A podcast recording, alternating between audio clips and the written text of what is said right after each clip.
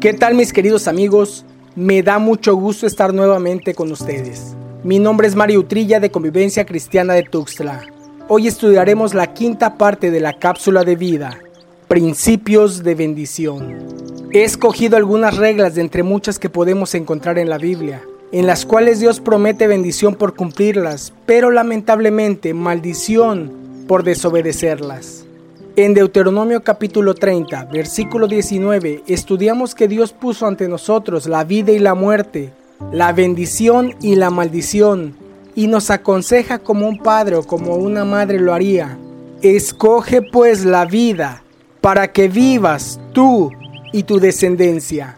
En el libro de Malaquías capítulo 2 vimos a un Dios enojado, molesto con su pueblo, prometiéndoles maldiciones por ser desleales e infieles con la mujer de su juventud. Ahí mismo encontramos el daño que nos causamos a nosotros mismos al romper con la mujer de nuestro pacto. Esto es el divorcio. Si le soy infiel a mi cónyuge, le soy infiel a Dios. Y si rompo el pacto con mi cónyuge, rompo mi pacto con Dios. Por último, en la cápsula anterior observamos el primer mandamiento con promesa. Honra a tu padre y a tu madre para que te vaya bien y para que tengas larga vida sobre la tierra. En esta cápsula voy a hablar quizá del tema más controversial de las escrituras. Controversial por la forma en que se ha venido manejando en estos tiempos. Debo confesar que estuve pensando mucho en escribir sobre este tema, o solamente dejar los primeros cuatro principios de bendición que ya tenemos pero recordé mi compromiso acerca de decir lo que la Biblia enseña que es correcto. Asimismo, quiero recalcar que ninguno de estos principios que he dado y los que voy a dar refieren a lo que yo digo. Sí es lo que yo creo, pero es lo que Dios dice. Un amigo comentaba, si no crees este versículo, entonces puedes arrancar esta hoja a tu Biblia, si eso te hace sentir bien, pero tendrás una Biblia mutilada. Apocalipsis capítulo 22 versículos 18 y 19 dicen, Yo testifico a todos los que oyen las palabras de la profecía de este libro. Si alguien añade a ella, Dios traerá sobre él las plagas que están escritas en este libro. Y si alguien quita de las palabras del libro de esta profecía, Dios quitará su parte del árbol de la vida y de la ciudad santa descritos en este libro. Mario se refiere al Apocalipsis. Quizás sí, o quizás se refiere a toda la palabra. El principio que estudiaremos este día es, honra al Señor con tus bienes. Ya sabía que me ibas a salir con algo así. Mira, no apagues el audio. Dame la oportunidad. Trataré de ser ecuánime. No me inclinaré a la doctrina que dice que tienes que pactar todo con Dios, que tienes que pagar indulgencias a Dios y tampoco con la que dice que dar es cosa del Antiguo Testamento. Tenme un poco de paciencia y juntos descubramos versículo a versículo qué es lo que enseña la Biblia. Te pido paciencia porque no creo poder terminar este tema en un solo audio. Acompáñame al libro de Proverbios capítulo 3 versículos 9 y 10. Honra al Señor con tus bienes y con las primicias de tus frutos entonces tus graneros se llenarán con abundancia y tus lagares rebosarán de vino nuevo. Como podemos darnos cuenta, inmediatamente salta el principio de bendición. Entonces tus graneros se llenarán con abundancia y tus lagares rebosarán de vino nuevo. La mayor parte de personas no está acostumbrada a honrar a Dios con sus bienes. Lo honramos con nuestras palabras y está bien, en la iglesia lo honramos con nuestro canto y en ocasiones con nuestro llanto. Danzamos y levantamos las manos y está bien, pero con los bienes estás loco. Me quieren robar. Eso es del Antiguo Testamento. Además, Dios no necesita dinero. Es verdad, Dios no necesita dinero. Dice Salmo 50:12, si yo tuviera hambre, no te lo diría a ti porque mío es el mundo y todo lo que en él hay. ¿Ya ves que Dios no necesita dinero? Lo curioso es que el mismo hombre que escribe este versículo, el rey David, fue tajante con Arauna cuando le quiso regalar la ofrenda para el Señor y Dios. No, sino que ciertamente por precio te lo compraré. pues no ofreceré al Señor mi Dios holocausto que no me cueste nada. Y David compró la era y los bueyes por 50 ciclos de plata. Y allí edificó David un altar al Señor y ofreció holocaustos y ofrendas de paz. El Señor escuchó la súplica por la tierra y la plaga fue detenida en Israel. Segunda de Samuel 24, versículos 24 y 25. Ah, bueno, pero eso es del Antiguo Testamento. Si el Nuevo Testamento habla de ofrendas, lo creo. Acompáñame a Primera de Corintios capítulo 16, versículos 1 y 2.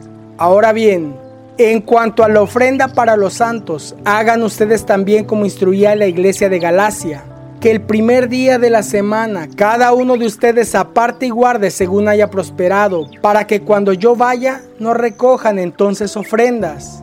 Esto es lo que dice el Nuevo Testamento sobre dar a la iglesia. Aparta tu ofrenda cada semana. ¿Te estoy hablando de maldición? No, pero sí hay bendición cuando das.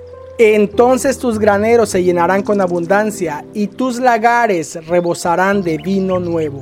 Mira, el problema no es el dinero en sí, el problema es el corazón, la mezquindad que puede existir en nosotros con relación a dar, específicamente a dar dinero.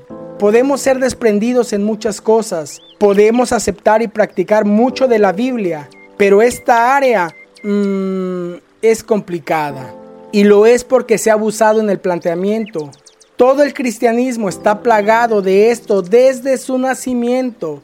Incluso Pedro reprende a Simón el mago, el primer estafador religioso en la historia de la iglesia, pero desafortunadamente no el último.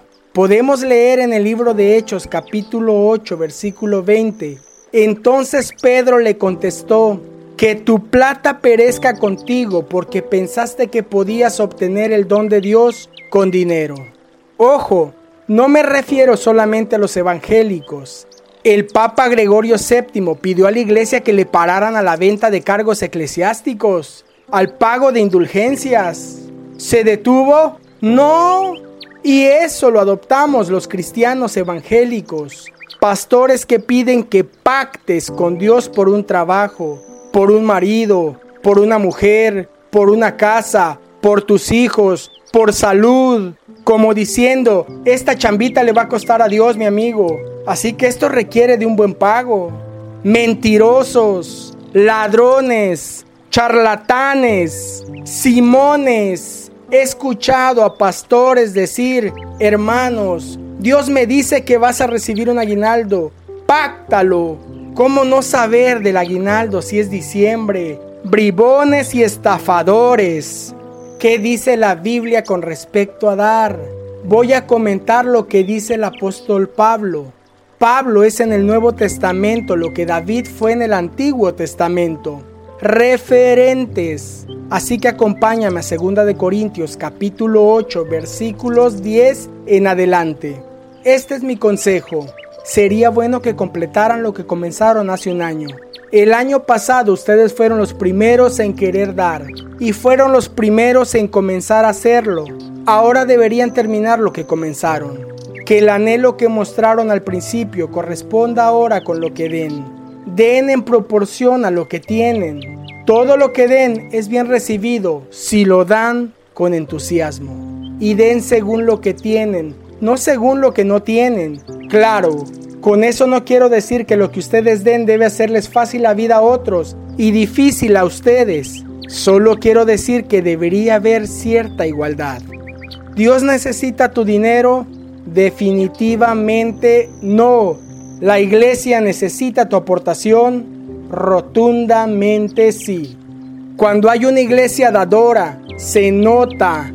Pueden adquirir lugares más amplios donde reunirse, escuchar la palabra, donde adorar, alabar, vitorear y exaltar a Dios. Pueden comprar sillas donde sentarse, equipo de sonido, micrófonos, cables, pagos de servicios. Pueden apoyar a los necesitados, niños, ancianos, viudas, huérfanos, enfermos. Pero no exijas a tu iglesia que dé si tú no aportas. ¿Cuánto? Según lo que tienes. Si eres Carlos Slim, da según lo que tienes. Y si eres Juanito, el de los plátanos, da según lo que tienes. También menciona el apóstol Pablo en 2 de Corintios capítulo 9 versículos 6 y 7. Pero esto digo, el que siembra escasamente, escasamente también segará. Y el que siembra abundantemente, abundantemente también segará. Que cada uno dé como propuso en su corazón, no de mala gana ni por obligación, porque Dios ama al que da con alegría. ¿Se está contradiciendo? No. Dice que si antes podías dar 10 pesos y hoy puedes dar 20 pesos, pues da los 20 y con el tiempo estarás dando 40, porque vas a cosechar con abundancia. Repito, honra al Señor con tus bienes y con las primicias de todos tus frutos entonces tus graneros se llenarán con abundancia y tus lagares rebosarán de vino nuevo. Te conviene dar, entre más das, más recibes. Anhelo que esta cápsula de vida te sea de bendición. Soy tu amigo Mario Utrilla. Recibe el más grande de los abrazos.